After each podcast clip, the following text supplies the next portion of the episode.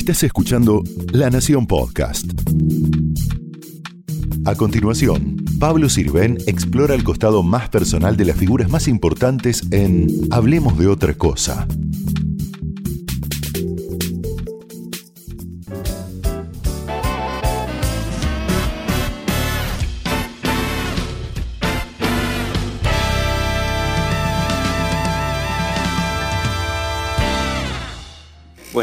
Bienvenida, Mónica Gutiérrez. Gracias por la invitación. Hablemos de otra cosa. Mirá, pasaron productores, actores, hasta presidentes, pero faltaba una periodista, un periodista, una colega. Así que sos muy bienvenida. Sabes un poco las reglas del juego. El programa va a tratar de ver el ser humano que está detrás de el Sí. personaje, la conductora de, de noticieros, la periodista, y también hablar un poco de tu actividad. Vos dijiste personaje, lo primero que quiero decir es que lidié toda la vida, toda la vida profesional por no transformarme en un personaje de mí misma. ¿Lo muy- lograste? Eh, creo que sí, Ajá. creo que sí. Creo que sigo siendo la misma persona y que, y que ya. Lo que pasa es que cuando vos estás expuesto en la tele, y yo lo estoy desde los 19 años, imaginás cuántos son, em, todo te va llevando a que vos seas o respondas a lo que los demás esperan o creen que vos sos. ¿Y la te va llevando hacia eso. ¿La televisión no te transforma? Mira, no sé si te transforma o no te transforma, porque yo siempre trabajé en la televisión desde muy chiquita. En tal caso me transformó la vida en mi pasaje con- de los 19 en adelante. Llevas más tiempo dentro de la televisión que tu vida anterior a la televisión. Sí, desde ya, desde ya. No, no, yo no tengo vida anterior a la televisión. Yo siempre digo que soy nacida y criada en el espacio público. ¿Y es tu hábitat la televisión? Sí, definitivamente sí, mal que me pese de a ratos, porque yo quiero vivir en distintos mundos, no solo dentro de un estudio de televisión. Lo que sí te puedo decir es que el momento más relajado del día para mí es cuando entro al estudio, cuando estoy adentro del estudio, y muy especialmente en este tiempo. Porque el estudio primero es mi sitio más conocido. Y segundo, porque ahí yo sé que no hay multitasking. Yo tengo que estar absolutamente concentrada en la comunicación a través de la pantalla. Y entonces me relajo. Mirá. entonces me encuentro conmigo misma porque es el lugar que yo tengo muchas, muchas, muchas horas de estudio, de televisión y de calle. Mm. Muchas horas de calle y muchas horas de isla de edición. Y entonces me siento protegida. Mm. Eh, y además creo que casi buena parte de toda esa vida profesional la pasé dentro de redacciones periodísticas. Mm. Que no es solo el estudio de televisión, porque uno puede ir a un estudio a bailar, a cantar, a no sé, a muchas cosas. Pero la redacción propiamente dicha es un espacio desde el cual yo, vi el mundo. Eh, una vez eh, tuve una sensación muy tremenda. Hubo unos pocos años en los que yo estuve fuera de la televisión abierta, no fuera de la televisión, donde, de donde solo estuve desde mis 19 años tres meses afuera. Fuera de la televisión abierta estuve entre el año, cuando asumió Menem, Mm. que fui eh, desplazada, y hasta que volví a América, no siete De- años. Después vamos a eh, Sí. profundizar en ese tema. Eh, y, pero pasó que eh, estuve fuera de noticieros unos tres o cuatro años, porque después hice un, un tele- un noticiero en cable. Las unas Eh, y los otros, ¿hacía cómo se llama? Sí, no, ese era el programa. Hice también un- durante dos años un noticiero con Garibotti en cable, que es la redacción de noticias propiamente dicha, porque las unas y los otros era un programa donde uno produce, De tiene invitados, va, se sienta. La redacción es el sitio al que yo he corrido a refugiarme cuando pasaron cosas grosas. Mm. Y en el año eh, 92, digo bien, cuando fue el atentado a la embajada de Israel, yo no estaba en ninguna redacción, estaba haciendo un programa, eh, pero no tenía redacción de noticias. Y cuando, cuando subí a mi auto, yo salía de Canal 7 que me habían invitado a una nota, una entrevista, subo a mi auto, escucho, que, escucho la vibración del piso, porque estábamos muy cerca, pongo la radio y me entero que lo que había pasado, vos sabés que me quedé paralizada en el auto y no sabía dónde ir. Y no sabía dónde ir. Mi primer impulso era en mi propio auto, sin tener nada que hacer, ir directamente al lugar, porque no tenía una redacción. Con esto lo que te quiero decir es, me tocó siempre ver lo que pasa desde adentro de una redacción, desde adentro de un estudio o frente a un móvil en el lugar de los hechos. Mm. Y esto te cambia una química, no sé bien qué parte del Yo te cuerpo. quería preguntar, ¿cómo es tu relación íntima con el celular? Horrible. No, a ver, yo soy muy techi, absolutamente, mm, absolutamente Estás muy en las redes sociales, además muy Ahora hablamos, participativa. ese es otro tema. Una cosa es el celular, otra son Bueno, las redes todo sociales. lo, lo incluye el celular, está todo. Sí. Está la El- mitad del universo, está ahí. Yo digo, el celular, es el, es, eh, en el celular está la vida hoy y es el cielo y el infierno. Todo pasa por el celular. Mi relación con el celular es de amor-odio a esta altura, pero va- ha ido fluctuando. Es como cuando vos tenés una pareja, ¿viste? Tenés un momento de apasionamiento brutal, otro en que lo pones en su justo término, otro que te volvés y en algún momento que la empezás a padecer. A ver, una Todo pregunta pasa. clave. ¿Lo apagás a la noche? Mira, no lo apago y te voy a decir por qué. Pero no lo tengo en el cuarto. Lo dejo retirado en el cuarto, en un cuarto adyacente, con sonido, porque tengo tres hijos que todavía van y vienen por la vida y viven en casa, y son chicos, y salen de noche y vuelven muy tarde. Y, y- y yo ya olvidé la existencia, hasta por razones de seguridad, del teléfono fijo. Mm. Entonces, ¿la relación con el teléfono cuál es? Estoy teniendo momentos de abstinencia o veda, en preservación de mi salud mental y lo recomiendo. Te contenés. No es que me contengo, lo separo físicamente de mí o lo apago de a ratos. Voy a algunas circunstancias sin el teléfono. No es que ando por la vida sin el teléfono. Si voy a estar en casa y ponele, me voy a, o sea, a comer algo, a mirar algo, lo retiro. Aún sabiendo que puedo entrar en dificultad.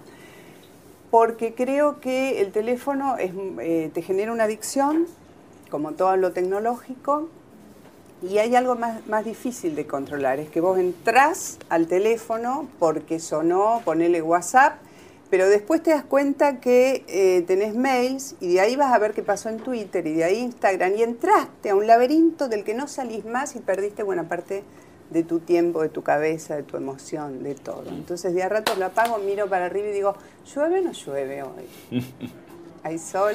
Y esta chiquita, por ejemplo, que no tenía ni celular, ni internet, No, ni mirá, nada, ni redacciones, chiquita. Mirá los que, mofletes que tenía. que tenía una guitarrita, ¿qué, qué, qué pensaba? ¿Qué... Bueno, por lo pronto, a esa edad creo que no sé qué pensaba, porque debo tener ahí menos de dos años, un año y pico, y la verdad es que no tengo recuerdos ¿Cuáles de ese son momento. tus recuerdos más De los cuatro años. Ajá. El primer recuerdo lo tengo de los cuatro años. ¿Tipo así? Sí, acá no sé si tengo cuatro. Acá me veo muy parecida a mí misma.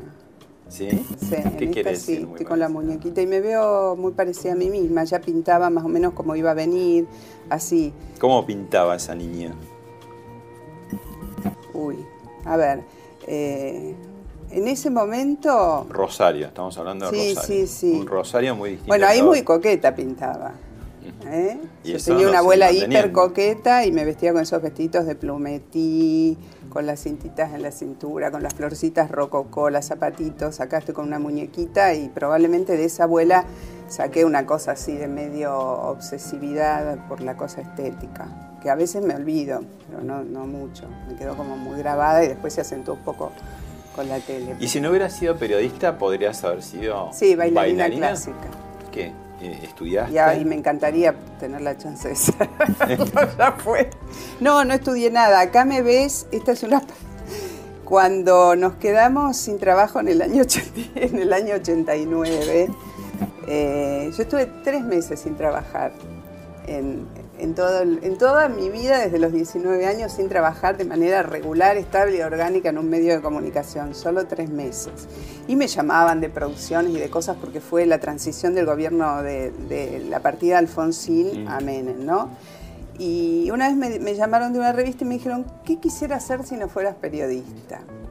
Y yo dije, por decir algo, porque cuando me rayo con algo digo, bailarina clásica. Mm. Cuando era más chica decía taxista, porque es una manera de andar por la vida corriendo y sabiendo lo que pasa y en- hablando con toda... Y, y en algún momento dije, ¿y por qué no bailarina clásica? Más allá de todo. Pero en serio. Y ahí me produje, me produje, ahí tenía, tre- en esta foto debo tener treinta y pico. Pero en serio, ¿qué podrías haber sido? ¿O qué te gustaría? ¿O qué todavía decís, sí, por ahí lo intento? Te soy franca, eh, la vocación me vino de muy chiquita y no me imaginé nunca otra cosa. ¿En qué edad? ¿A qué edad A los 12, 13. ¿Cómo? ¿Cómo? ¿Cómo? Eh, Eh, no lo sé bien, no lo sé bien. Yo siempre digo que me venía una cosquilla cuando veía el noticiero de Mónica y César. Me venía Ah, como una cosquillita en la panza. No era una cosa de voy a, voy a ser periodista, voy a cambiar el mundo. Nada de eso. La cosquillita era, no sé, me da cosa esto de lo que pasa, lo que está pasando, alguien te lo está contando. O sea Mi relación es más con la noticia. Con, la- con el noticiero, o sea, fue muy puntual, ¿no? Era Tu- puntual, de todas maneras eh, también tenía que ver con la posibilidad de escribir, que después no la, no la desarrollé, recién en los últimos años empecé a escribir un poco. Porque si te cuento mi primer trabajo periodístico, Mm. eh, fue en, en el que entonces era mi séptimo grado del Colegio de la Misericordia, que le hicimos una entrevista a... Yo dirigía el periódico, que obviamente lo hacíamos a máquina, con carbónico, con este, no sé con qué, y hacíamos notas. Y, y después hacíamos, la primera versión de la televisión fueron los audiovisuales. Yo era la encargada de hacer toda la movida de audiovisuales en la secundaria. ¿Sabes qué son los Sí, audiovisuales? sí, sí. Ahora, cuando, cuando vos venís de Rosario, ¿no? Sos una de las tantas que viene de Rosario a, a Buenos Aires. Eso también quería saber vos como nacida en Rosario, si tenés alguna teoría, porque Rosario este, siempre estuvo cerca, como dice Fito, pero por el otro lado tiró tanta gente importante en tantos rubros tan distintos, Ah, de Rosario, Olmedo bueno. Cantidad de gente, ¿no? Rosario está muy cerca y al estar muy cerca está muy cerca y muy lejos. Y, y nada, bueno, la verdad es que llegó un momento en que yo ya había hecho un montón de cosas en Rosario. Porque yo empecé, eh, yo con- a los 21, 21 años conducí y producí un programa diario. A los 21. ¿Me explico? A los 19 estaba diario en la ¿Y tele. esto? Bueno, este es el año, el año de mi explosión acá, digo mi explosión profesional, que es el Bien. año 83. Acá estoy sentada sobre la calle Movilera, ¿no? movilera de Radio Rivadavia. Frente a Radio Rivadavia es, Are- es Arenales. Arenales y- Arenales, y sentada Pueyrredón. arriba del móvil. ¿Y qué programa? Eh, rapidísimo, rapidísimo con la REA. Dice rapidísimo con la REA. Te pido que prestes atención a mis auriculares. Eran tremendas Gigantes. cacerolas. y te pido que prestes atención, si es que vamos a hablar un poco de tecnología, a mi mano. Yo ahí tengo la portadora del móvil. Adelante cambio. Claro. ¿Me explico? Patrulla Porque- del camino, Claro, casi, ¿no? salíamos re temprano. Eh, tenía dos compañeros de móvil. Uno se llamaba Héctor Chipola y, lo- y otro, y, y había un señor muy mayor que se llamaba Barton, Burton, Barton. Y, y bueno, y podía salir con cualquiera de ellos a, cor- a recorrer los caminos desde, te- desde temprano. Llegaba a las seis de la radio y seis y media ya me estaba yendo a algún destino. Íbamos con el... Teníamos que acomodar la antena, toda esa movida que nada tiene que ver con el teléfono celular, por eso me encantan los celulares. Y acá tenés, pero para proteger los oídos, pues estás Bueno. mo- en un helicóptero. Sí, en esta, la verdad es que no recuerdo exactamente que, porque he subido a todos los medios, a todos los bichos que vuelan habidos y por haber. He volado en helicópteros, en aviones más, menos chicos. globo? Con las puertas. Globo, globo, sí, también, también. Pero eso ya en paseo. Planeador ¿Te no creo, me Ah. falta planeador, pero en helicópteros he volado con puertas abiertas, haciendo... Y he pasado, aunque no me creas, por abajo del... del- Esto no lo cuentes, No, porque no, creo que no, estaba prohibido, pero fue hace tanto que creo que el piloto ya, Ya no está, paga ya ninguna prescribió, culpa. prescribió. Por abajo del puente Zárate Brazo Largo. ¿Pasaste por debajo? ¿Y qué sensación? Nada, horror y horrores, como tantas otras cosas. Pero bueno, he vivido tantas experiencias, eh, he acumulado tantas experiencias eh, y tan extremas algunas, que, que nada, que yo me siento muy rica con todo eso. ¿no? Yo mm, pasé de ser una, una nenita frágil que nunca había visto un muerto de cerca a tener que vivir todo tipo de situaciones. Mm. Así que bueno, nada. Mirá, mirá este video y nos va a introducir a un largo tema. Grave no es Cordera, lo grave es que Cordera expresó algo que muchos varones adultos en la Argentina sienten y piensan. Expresa una cultura y una manera de, de pensar que tiene un dramático correlato en la vida real en un país donde la violencia de género está en el tope de la inseguridad. ¿Qué temita? ¿Y Sí. qué de actualidad que se está poniendo, no? Cada día se agregan nuevos nombres conocidos y que representan a tantos desconocidos, ¿no? Sí, la verdad es que se naturalizan algunas cosas. De todas maneras creo que se ha avanzado y se ha avanzado mucho en la conciencia de estos temas. Eh, porque se, neutralizan rápidamente, como pasó con Cordera, los discursos que son muy ofensivos, son muy agresivos ante la mujer.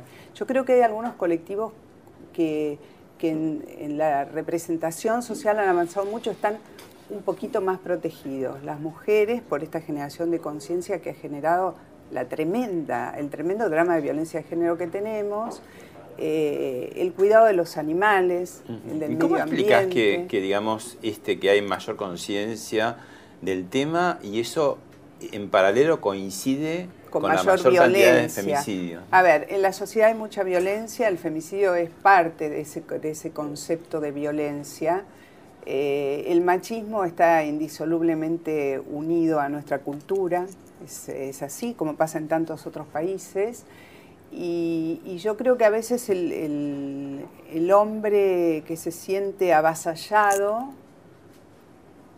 replica sobre su mujer a la que convierte en un objeto o a la mujer que quiera, a la que desea o, a la que odia, eh, para replicar la violencia que cae sobre él. He hecho muchas notas a hombres violentos y a muchas mujeres lastimadas y golpeadas por la violencia. Yo creo que es muy difícil acotar esto, creo que la tarea más fuerte que hay que hacer es sobre las nenas, sobre las chiquitas, sobre las bebés. Desde muy chiquitos hay que enseñarle a los chicos, y de hecho yo he tratado de aplicarlo en mi casa, a veces un poco, siendo un poco hasta revulsiva en el relato, aprender, eh, enseñarles cuáles son los límites que el otro puede, de la conducta del otro hacia sí mismo. Eh, desde muy chiquitas hacerles saber que son personas con pleno derecho y que la persona que se pongan al lado no tiene ningún derecho superior, ninguna capacidad de poseerlas en el sentido de la, de la violencia, de la subordinación, de la agresividad, del discurso, de la descalificación.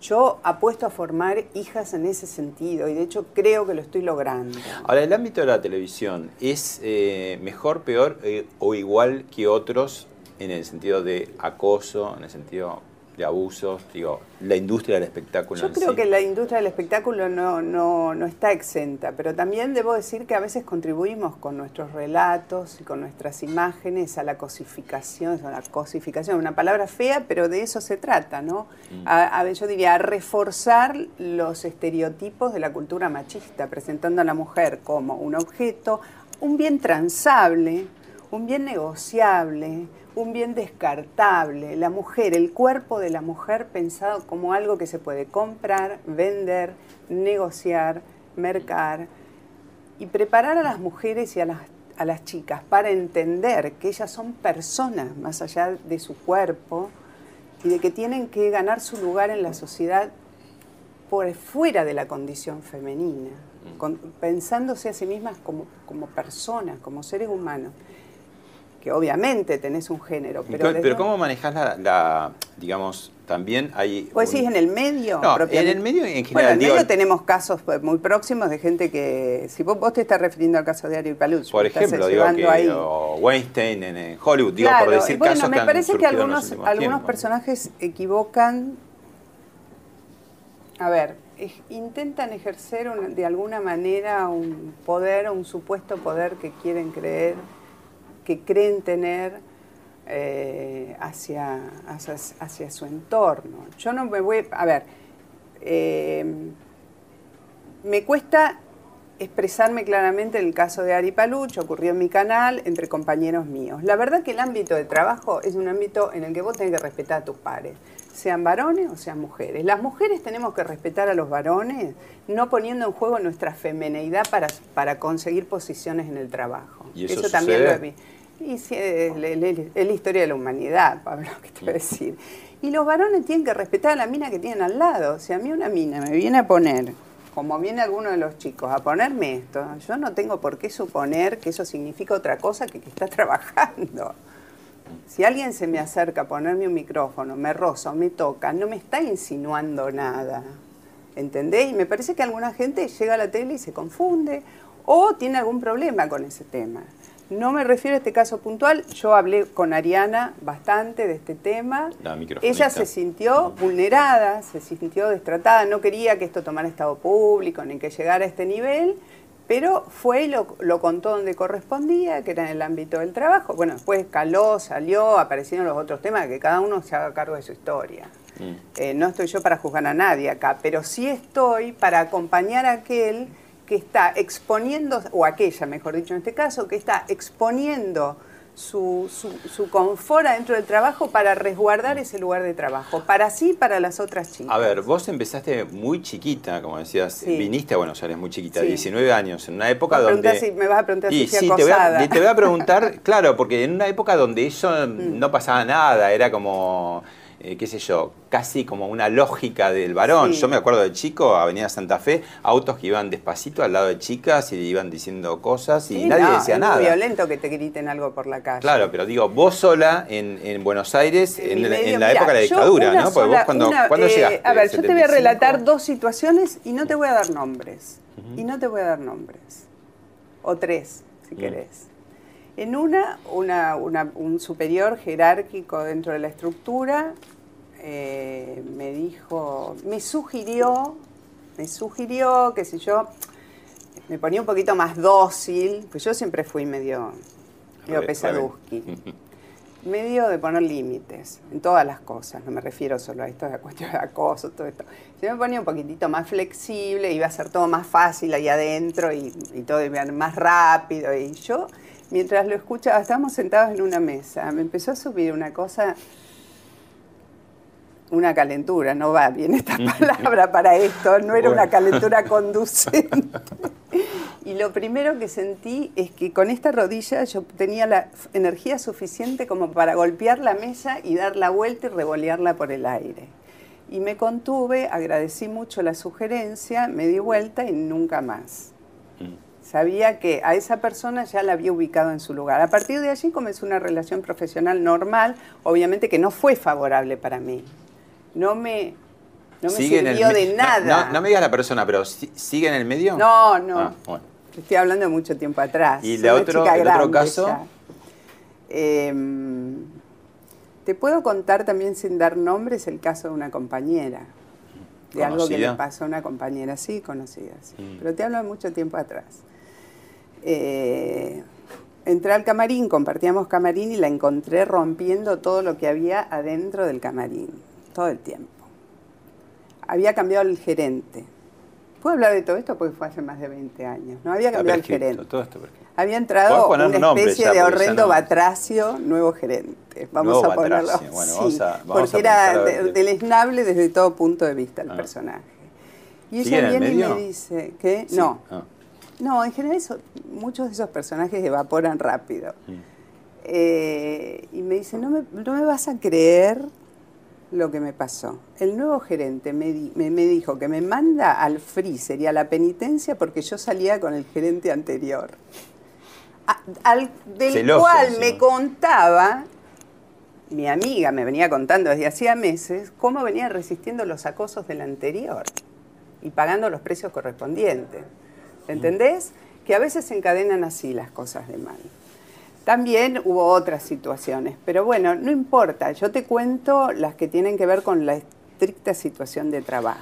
Bueno, yo te vuelvo a una época. bueno, un- era otra época, como vos bien dijiste, no había, estaba como naturalizado, que una se la tenía que bancar. Ahora hay más conciencia. Claro. Cuando yo te digo que hay más conciencia es, a vos te pasa esto ahora y vos te manejás de otra manera. Estás validada por Mm. un- una serie de valores que hay alrededor que un poco te... Sabés que te van a ofrecer algún resguardo. Bueno, ahora te, te voy a llevar a, a una época como ahora uno lo ve y parece de otra, de, de otra era, ¿no? Eh, que vos estabas. A ver qué, qué, qué sentías en aquella época. Bien, vamos a presentar a la protagonista del mano a mano de hoy, que es la ingeniera María Julia Alzogaray, tal cual lo adelantó Fernando, que ustedes saben, es casada, es mamá, dicen que es muy alegre, ¿cierto? Sí, creo que sí. Eso dicen sus allegados, que es muy alegre, muy sensible, pero que a la hora de los razonamientos es una persona muy fría. Eso también es cierto. Bien, ¿cómo la recibimos?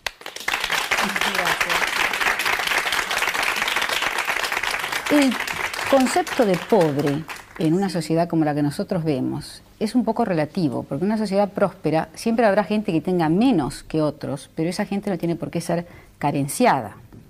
De modo que, digamos que en nuestro esquema de sociedad no pensamos que pueda existir una clase que pueda ser definida como clase pobre. Podrá haber individuos que tengan menos que otros, pero no va a haber una clase determinadamente carenciada. ¿Qué tal? Bueno, qué tema y qué programa. 20 mujeres, Sí, año 20 mu- 85, Sí. ¿no? 20 Mujeres fue probablemente uno de los programas en el que, que arrancó de manera más exitosa en los que yo haya trabajado. Uno lo ve muy antiguo, pero era avanzado. No, ese programa marcó una vanguardia porque vos pensás que estamos año 85, hacía dos años que habíamos sa- salido a la democracia. Eh, convocaba a la temática de la mujer, lo conducíamos con Fernando Bravo.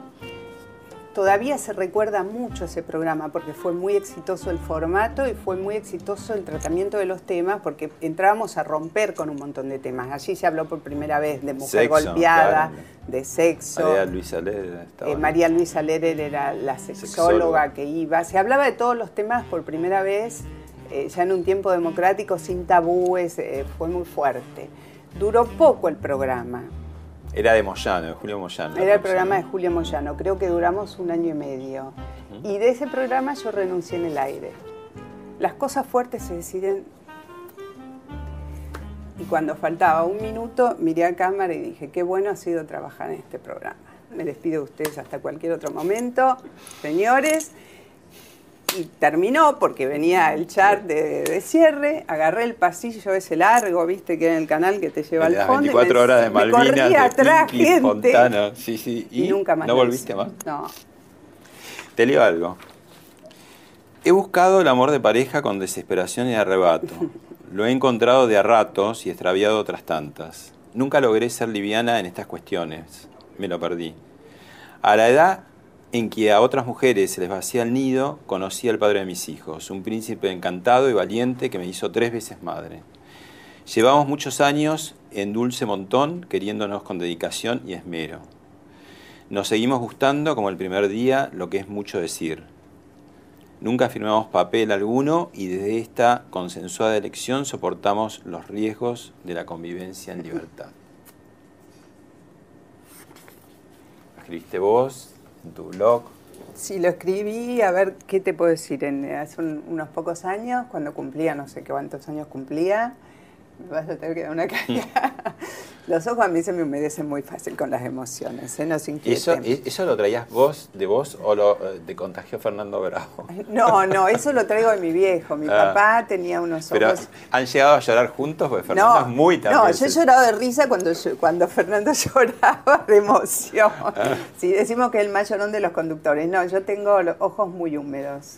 Todas las emociones, las lindas y las feas, se me expresan de manera directa, en una caída de lágrimas.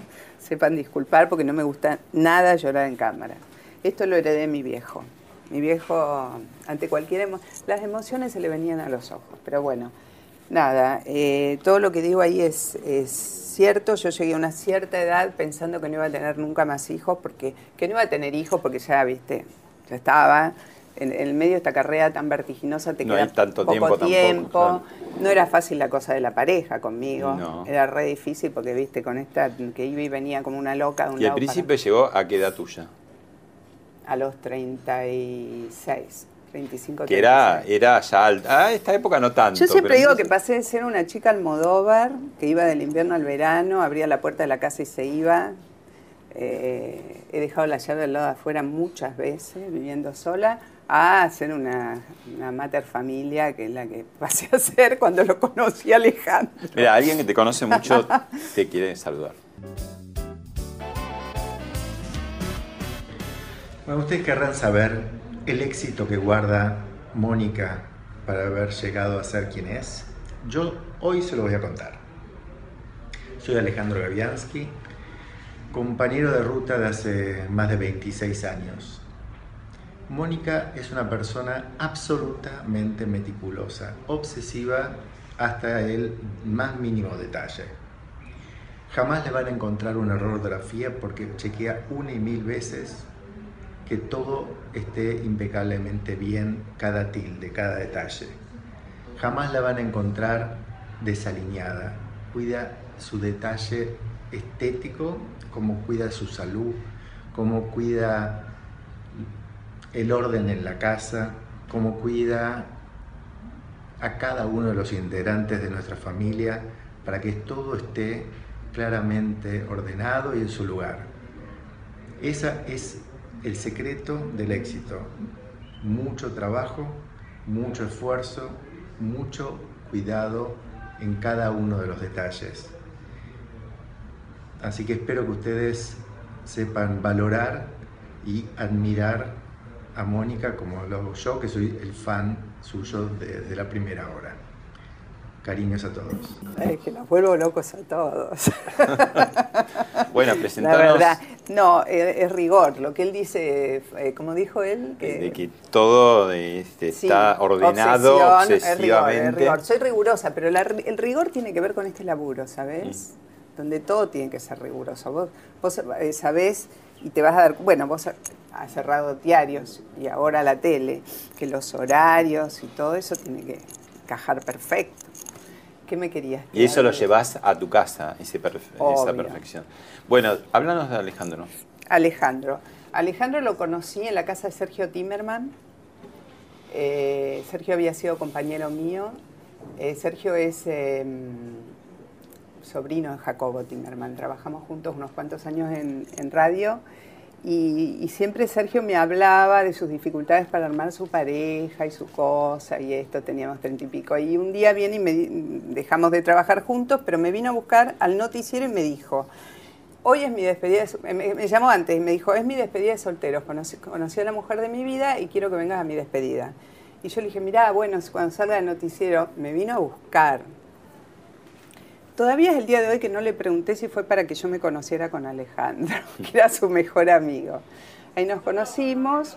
Alejandro es un tipo súper em, eh, emprendedor, es eh, un tipo que también es, labura de las 9 de la mañana a las 9 de la noche, es una máquina de tener ideas, es súper para adelante, eh, tiene un mundo propio riquísimo, es sumamente exitoso en todo lo que hace y yo tengo un gran respeto por él, por él como persona, por él como laburante, por él como profesional y, bueno. Y, y este es el producto. Claro, y este es el producto, sí.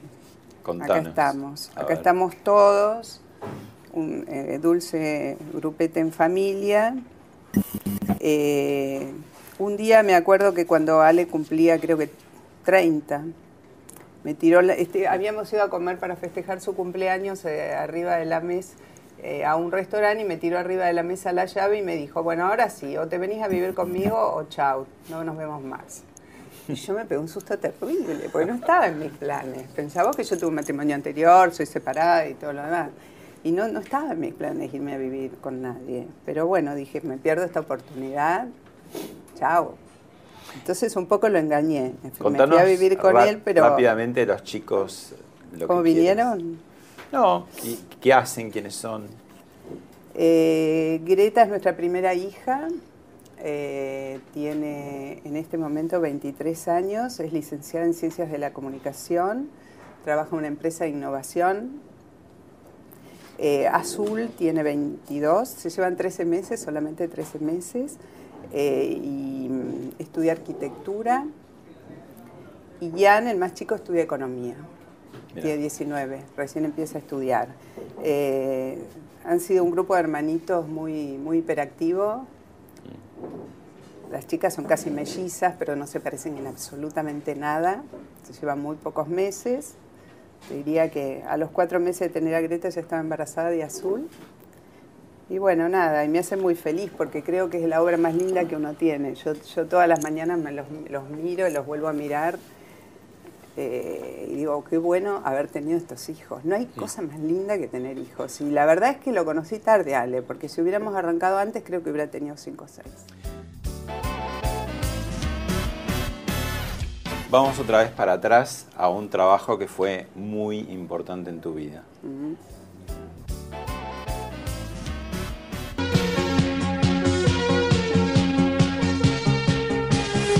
Tomamos ya mismo contacto con Plaza de Mayo, donde se lleva adelante el cierre de eh, la campaña de la Unión Cívica Radical. Adelante, Raúl Barceló. Gracias Mónica, muy buenas noches. Efectivamente desde Plaza de Mayo, en el palco ubicado que da espaldas a la Casa de Gobierno y que naturalmente el frente da sobre la Avenida de Mayo, mirando hacia el Congreso de la Nación. Estaremos en cualquier momento, hasta luego. Bien, a partir de las 21 la edición del Noticiero Nacional. Bueno, todos, todos recordamos con hombreras y todo. No, todos recordamos ese noticiero particularmente en lo que fue la Semana Santa de 1987. Las nuevas generaciones no saben a lo que estábamos expuestos y al temor real que teníamos de que esa democracia todavía muy frágil se perdiera. Y todos nos acordamos lo que vos hiciste, lo que hizo Carlos Campolongo, que digamos ese noticiero seguía y pasaban horas y era la madrugada y empezaba a desfilar gente y gente, abajo decía viva la democracia y era todo muy emocionante y angustiante al mismo tiempo y de felicidad, pero al mismo tiempo de mucha preocupación.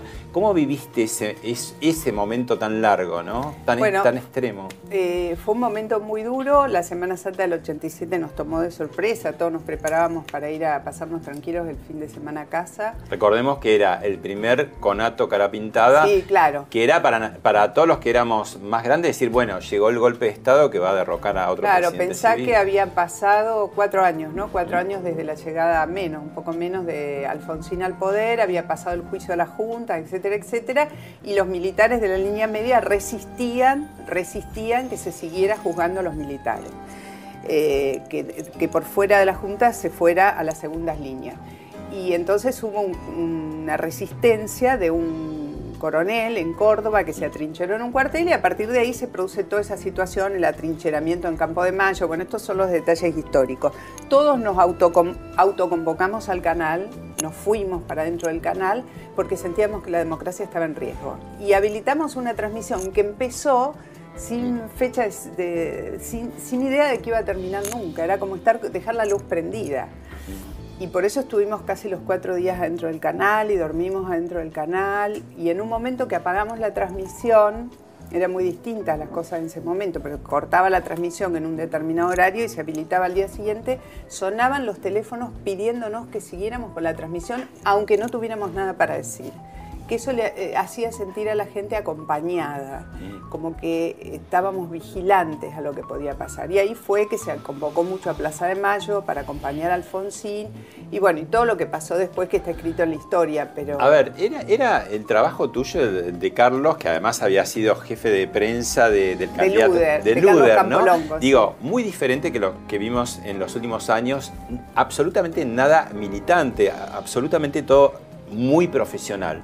Sin embargo, ¿vos sentís que hubo como un castigo cuando terminó el gobierno de Alfonsín? Esto que vos dijiste un poco al principio, bueno, ¿no? ¿Saliste sí fue mi, A ver, eh, fue militante en un sentido, y yo lo reivindico ya esa tarea. Fue militante de la democracia, porque en ese momento se pensaba que la democracia estaba muy frágil y que cualquier cosa la podía poner en riesgo. Por eso se hablaba de que nosotros trabajamos siempre con la cabeza puesta en consolidar la democracia.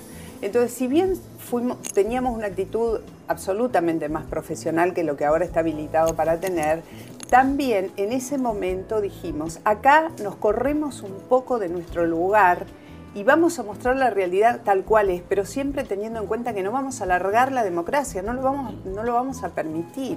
¿Pero quedaste muy identificada de pronto? Quedé muy identificada por el juicio a las juntas, eh, sobre todo por eso, porque yo trabajé mucho hice toda la cobertura de juicio a las juntas, en aquellos años se conoció, de la misma manera que ahora se expansurra el tema de la corrupción y se empieza a conocer lo que pasó efectivamente, en ese momento se empezó a saber de manera absolutamente dramática lo que había ocurrido durante la etapa eh, de la dictadura, lo que había pasado con las personas que habían sido detenidas y que estaban desaparecidas. Se empezaban a conocer dónde estaban ubicados los centros clandestinos de detención. Todo eso empezó a salir a la luz de una manera muy dramática. Vino juicio a la Junta, yo cubrí todo eso con una posición muy clara en relación a todo eso y eso me significó, bueno, eh, una, suerte de exilio en el cable, ¿no? Porque, digamos, nunca desapareciste de la pantalla, pero fuiste una no, pantalla... pero a ver, ¿qué pasó? Cuando iba a cambiar el gobierno,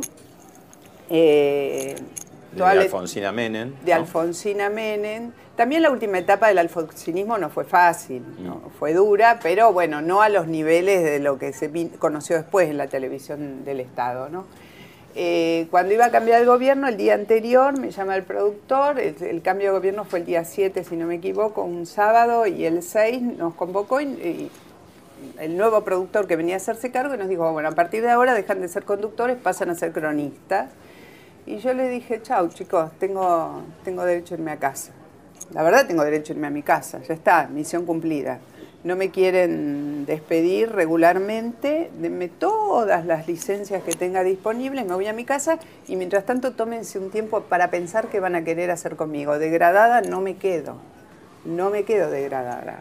No era una cuestión de plata, porque ya la plata estaba degradada de antes, era una cuestión de tareas. Y me fui a mi casa, y me fui a mi casa y a reflexionar sobre esta situación. Y ahí me llamó el negro Pasquini Durán, ¿Te acordás de José María? un gran periodista, un gran amigo, alguien a quien sigo respetando al día de hoy, a pesar de que ya no esté tan entre nosotros, y a quien extraño, porque yo confiaba, eh, tenía un gran consejero personal y profesional en él. Y me llamó y me dice, ¿qué haces en tu casa? Estábamos en mi casa con Campolongo viendo la transmisión de cómo asumía Menem. Le digo, y no voy a volver de, cronista el lunes, no, no, tiene sentido esto que me están proponiendo con una gerencia nueva que no sé quiénes son y me dice, nena, las batallas se libran de adentro. Vos salís a pelear tu lugar, te haces reincorporar y cuando te reincorporen, si querés, te vas. Fue lo que ocurrió. Me hice reincorporar, a los tres meses me llamaron, estuve unos meses y un buen día un gerente me llamó para tratar de explicarme cómo presentar el primer gate de la era Menem. No me acuerdo qué gate era. Mm. ¿Te acordás que hubo varios? Yo lo miré. El. Sí, no, anterior a eso, uno anterior. El Bausá, ¿te acordás que había varios? Y yo lo miré fijo y le dije, decime, 5 de la tarde, el tema está el retiro voluntario, ¿cómo viene? Me dice, ¿por qué? ¿Estás pensando en irte? Sí. ¿Cuándo? Ahora. Y me fui.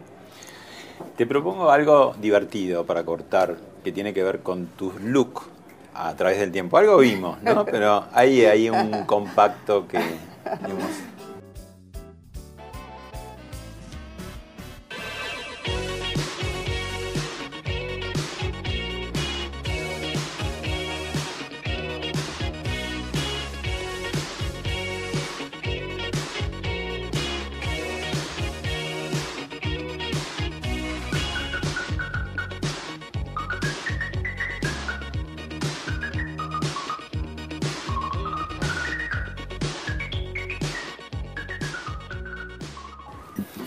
más nos han quedado, ¿no? ¿Qué pasa con el pelo? Bueno, el pelo es todo un tema para las mujeres en la tele, porque si vos querés estar peinada, perfecta, impecable todos los días, es complicado. Mm. Es complicado, te lleva tiempo. Entonces, de a poco estaba, eh, seguramente he ido buscando maneras de simplificar, algunas veces con éxito, otras sin ah. éxito, hasta que decidí cortar por lo por lo sano. Entonces ahora ya sí dependo de una sola persona, que es la misma siempre, que es Alberto Sander, que cada 14 días exactos, si viaja, nos combinamos, me ajusta el corte de pelo y me peino sola. Mira, minimalista al máximo, no me pinto las uñas, no tengo uñas esculpidas, no tengo nada artificial. Y la verdad es que eso es así para simplificar la tarea diaria de estar más o menos armónica en pantalla. Hay otra, otro momento también muy clave de nuestra profesión durante un Martín Fierro, que eh, vos ahí también haces un discurso muy clave donde fijas tu postura. Quiero decir que este es un tiempo muy difícil para hacer periodismo.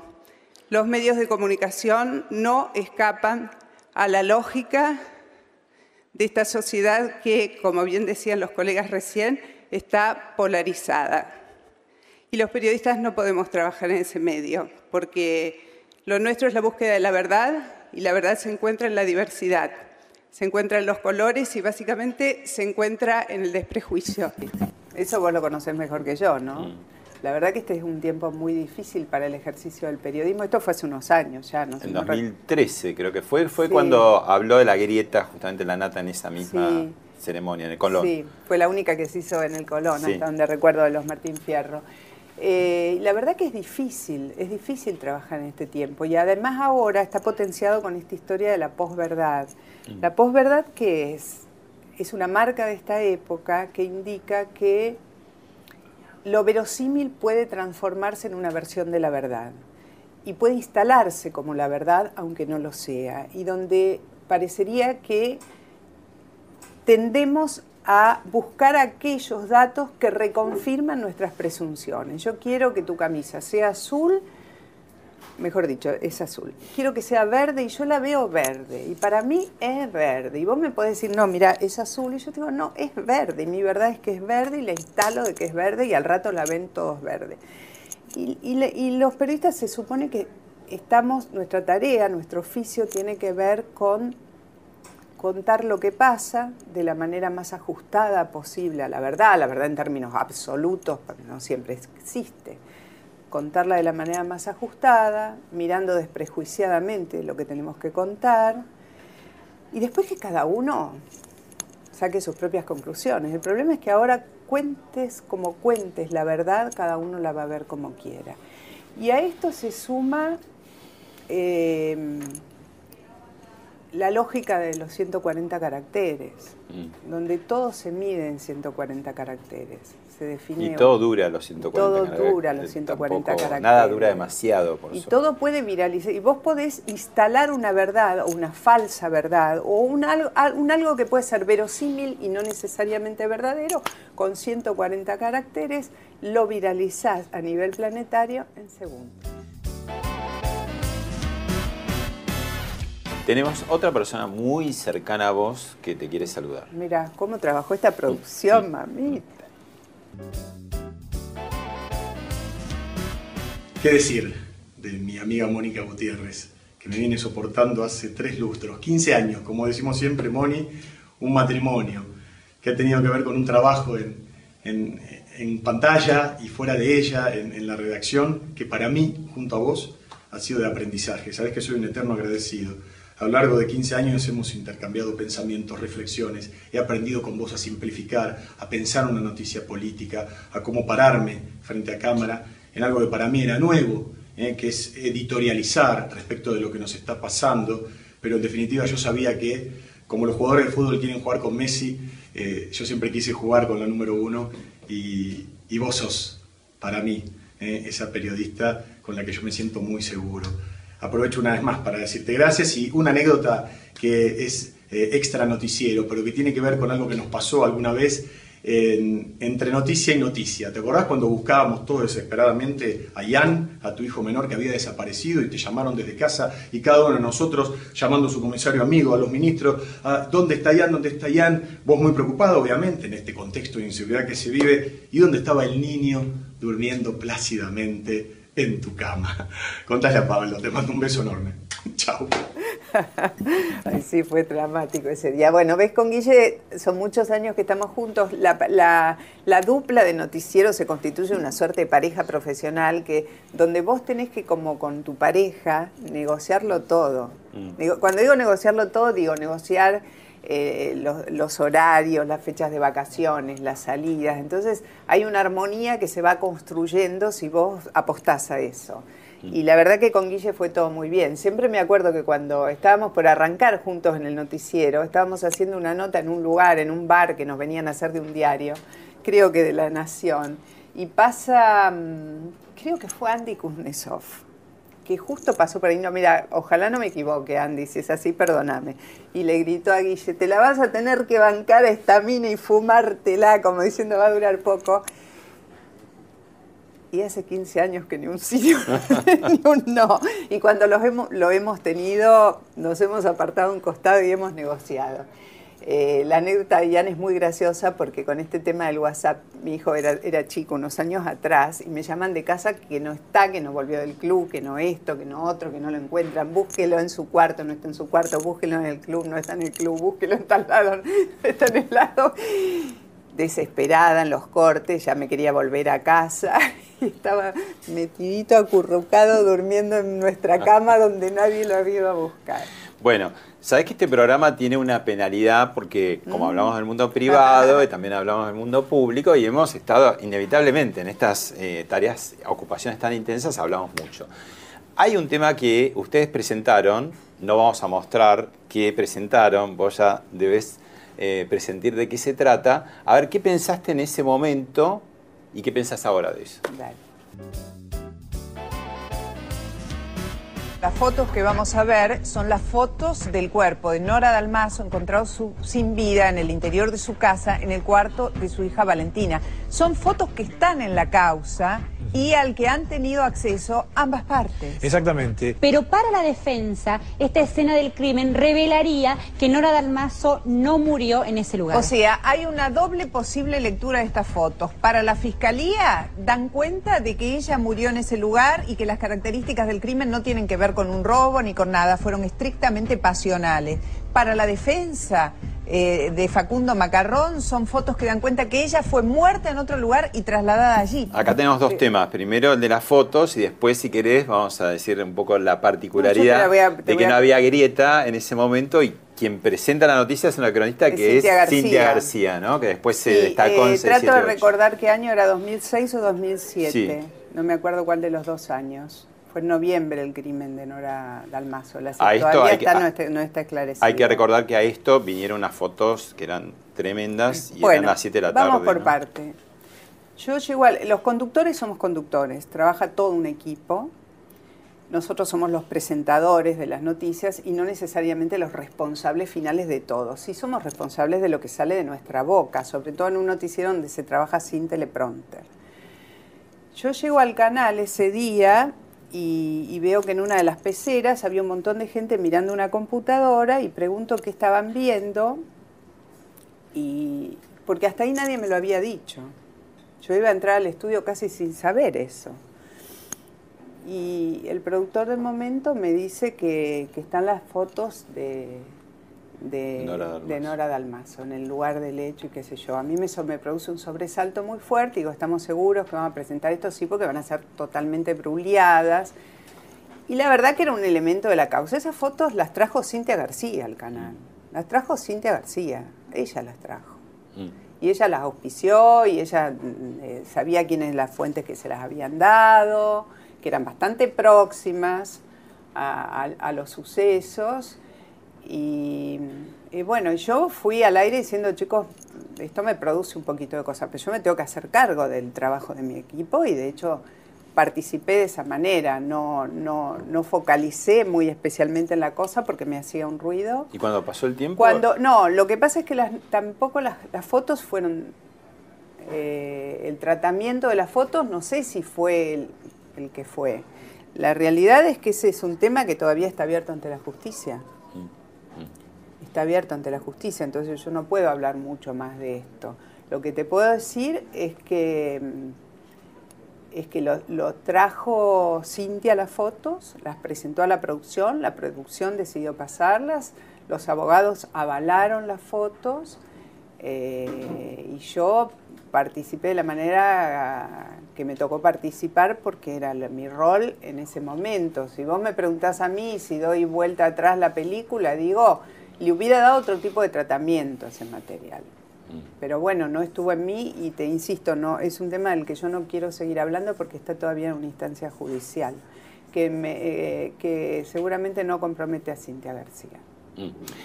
¿Qué esperas para los próximos 20 años? ¿De mi vida? De tu vida y de tu entorno, de tu vida. Eh, me gustaría que el país saliera hacia algún lugar lógico. Me gustaría que para los chicos quedara, porque los próximos 20 años de uno, pensarlo desde uno es un poquito egoísta, uno ha corrido ya buena parte de su vida adulta, lo que queda para adelante es poder disfrutar en la medida de lo posible del, laburo, del, tiempo libre, de los hijos, eventualmente si me toca conocerlos de los nietos, toda esa parte. Eh, y obviamente disfrutar de una manera más intensa de lo que pueda hacer de laburo de aquí en más. De viajar, por ejemplo. De viajar, sí, de viajar. Bueno, de hecho he viajado mucho últimamente. Sola y acompañada. Sola y acompañada. ¿Y pensás viajar en estos 20 años que siguen? ¿A la Sí, India vas a ir? Sí, sí, a la India voy a ir a- a- ahora, antes de los 20 años, ahora antes de los próximos meses, si Dios quiere. Esa foto la tomamos en Marruecos, el de hace, hace poco tiempo, ¿eh? apenas unas semanas. Eh, cuando tengo un ratito me escapo a conocer un lugar nuevo, no soy de las que se va de vacaciones a la playa. Eh, busco conocer nuevos sitios, nuevas culturas, eso me divierte, me llena de cosas, me hace más abierta. Eh, mi único lujo es el espacio del tiempo y el viaje. El espacio, el tiempo, el espacio de mi alrededor, el tiempo que puedo disponer para hacer las cosas que me gustan y sobre todo para ir de viaje. Entonces, claro, es cierto, tenés razón, lo que más pi- pienso para mí es viajar. Es viajar sola o acompañada. Muchas gracias, A Mónica.